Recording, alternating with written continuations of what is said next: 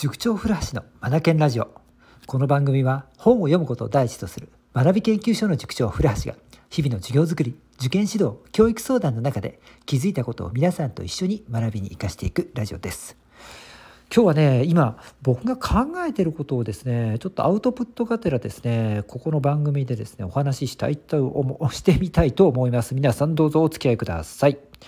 何を考えているのかというとですね僕のね塾のね中学生の特進クラスのシートの在り方についてですねすごい具体的ですいません。はいえー、っとですね僕たち中学生の特進クラスっていうのは中学1年生から2年生3年生まで一緒になってですねうんと決まった時間火曜日水曜日木曜日と決められた時間があるんですがこの時間内に集まってですねかつ自分の勉強道具を持ち込んでですねこちらが敷いた時間割の通りに学習を進めていくというものなんですね。ただしここに参加するにあたって条件があるんですよ。シートを提出しなければならないと。でこのシートが何なのかなんですが今日今から何を勉強するのかそのスケジュールをですねそのシートに書き込まなければならないんです。例えば火曜日はですねポモドーロの日となってまして時間割がこのようになっています。25分取り組んだら1分切り替えの時間また25分取り組んでまた1分切り替えの時間そして3回目の25分がやってきて最後その流れで8分間のフリータイム計85分間という時間割になってるんですよ。でね学習をするものが25が123と25分が3つあるものですからこの間に何をするのかというのをですねシートに書かなくちゃならないんですね。こうタイムスケジュールとして書かなくちゃならない。それを事前に提出というのを求めてるんですね。うん、で今はですねこれをみんなにですね、まあ、専用のシートがあるのでこれを写真撮ってもらって LINE を通じてですね学びの方にですね送ってもらってるんですよ。でそれに対して確認しましたっていうことでですね今夜もお待ちしてますっていう返事をさせてもらってるんですよ。うん、はいはい。ね面白そうでしょ？はい、だから中学生たちはその提出したスケジュールをもとにですね、えーと、学習に励んでいくっていうことなんですよ。はい、でこれで終わりじゃなくてその日が終わったらその夜にですねまたシート提出しなくちゃいけないんですよ。今度はですねそのねシート右半分が学んだことと感想というのを書く欄になっていてこれ書いて提出しなくちゃならないんですよ。今日このようなスケジュールを立てて勉強したで実際に自分は何を学んだのかっていうのをダーッと書き出してもらうんです。うん、条件としては箇条書きそして図や表も OK イラストももちろん OK ですって色ペンももちろん使ってもいいですよっていうことになってるんですよね。まあ、文章では書かないでっていう条件がついてるんです。で感想のところはですね立てたスケジュールに対してどうだったのかえー、っとうまくいったことうまくいかなかったことじゃあ次回参加する時にはどこをどのように改善していくのかという最後未来の提言で終わるというものをね課してるんですよね。これを書き込んでまた写真に撮りこちら学びの LINE の方に提出ということになってるんですよね。はいはいはいはい。で水曜日は水曜日でまた別の時間割木曜日は木曜日でまた別の時間割ということで進んでいくんですよ面白そうでしょ？で教室参加の子もオンラインの子たちもいるわけであってこれは全員同じなんですよね。うん、シート提出そして同じ時間にみんなでわーっと一斉に勉強に取り組むっていうことになってるんですよ。で終わった後のシート提出も同じと。はいはい。で、これを一人一人ですね、僕がね、コメントをして返していくんですよね。このこのサイクルがあるんですよ。うん、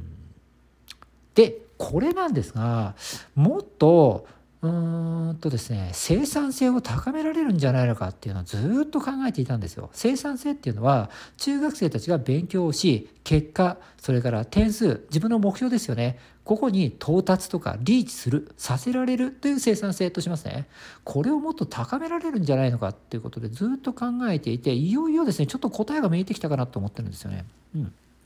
はいえっと、それは何かっていうとですね、うん、このね、ラジオ番組使おうかなっていう考えなんですよね。はい。シートを提出っていうのは、まあ、今までと一緒かなとは思ってるんですが、中学生たちが書いてくれた感想これをですね、えーと、このラジオで読み上げてしまって、まあ、もちろんあの熟成限定にしようと思ってますけれども、えーとラジオで読み上げてしまってそれに対して僕がですねもう音声でコメントをしていくっていうもので基本ベース、うん、それでいいよってこう肯定していくってことですね。で私の方から気づいた、え改善点などがあればそれも付け加えさせてもらったりして今までテキストで書いていたものを音声で、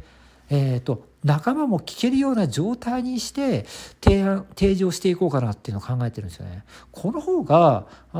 んと例えば A 君に対して僕がコメントしたものを B さんとか C 君だって聞けるわけであって自分のものとして捉えられるわけじゃないですか同じ空間であの日勉強してきたあの仲間とか先輩とか後輩みたいな形で,、はいえー、で自分事として捉えてもらえばそれは自分の気づきとか勉強になりますよね。こうしてった時に、うん、生産性ってきっとあの1ミリ2ミリ高まっていくと思うんですよ。はい、で、えっと、それから自分以外の仲間たちの感想とかそのスケジュールに対して取り組んだ分析こういったがを聞くことによってなるほどそういう分析の仕方があったか。あそんな気づきがねあるね確かに。とかね、えー、と自分とは違う観点でスケジュールに取り組むっていうことを見つめられると思うんですよ。うん、これでまた勉強の仕方に磨きをかけられる集中力をさらに増してあげられるんじゃないかなって考えてるわけなんですよ。音声の方がいいんじゃないかなと思ってるんですよね。うんはい、でそんな中でね、まあ、親御さんも聞けるようにさせていただいて、ね、親御さんだから差し入れじゃないんですが応援差し入れみたいな形で、えー、頑張ってねとか今度のテスト、えー、目標に、えー、届きますようにとかねこう祈りの言葉とかねなんか一緒になんかこうコメントしてもらってでそれを僕もまた読み上げていってとみんなでみんなでこう何て言うんですかね相乗効果がもう早々上場効果になるようにしていきたいなと思ってるわけなんですよ。うん。うん。まあ、もちろん学び研究所の熟成の中だけでやろうと思ってますけどもね、うん、そう。ラジオをうまく使った方がいいんじゃないかなと。そう思ってるわけなんですよ。はい、皆さんどう思います？もしね、あのー、うちの塾生さんとかその親御さんがラジオを聴いていて、えー、くださっていて何か意見とかですねありましたら是非聞かせてください、はい、もうちょっとね細部をねきちんと考えていかなくてはいけないんですけれどももうなんかねオンラインサロン化していくっていうんですかね。オンラインサロンの形でうちわだけでですねどんどんどんどんみんなで勉強したいんだから磨き合ってこうよ。えー、中学生たちもそれから親御さんたちもみたいな形でですね。うちはうちわで、えー、意識高めていくいけ、うんと、い生き合えるようなねそんなあの場を作りたいなと思ってるんですよ。モデルになったのがね10月の末に開催した学び読書祭り。あの一冊読み切りチャレンジですよね。あれがですね本当にこちらの想像をはるかに超えるぐらい盛り上がりましてねえーと、皆さんから本当に良かった良かった良かった良かった本当に良かったってもう何回も何人もの方から言ってもいただいてるものですからここにもヒントを得たんですよね。うん。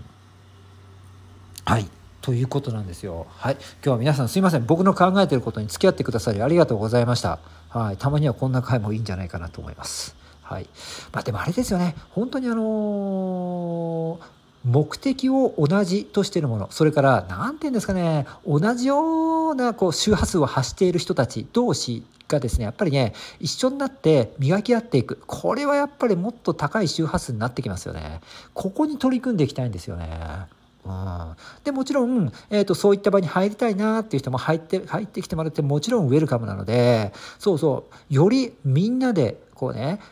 こう磨き合っていけるような場っていうのをね築いていけないかなっていうことでですね考えてます。ちょうど塾の方もね冬季講習の案内ってことでいろいろ出させてもらってますがそんな流れで新年度の準備っていうのももう始まってますのでそうそうそうそう来年のねシステムとしてね本当に取り入れていきたいなっていう感じでいます。はい。今日も最後までお聴きいただき本当にありがとうございました。 Read more, learn more, change the globe 素敵な一冊を。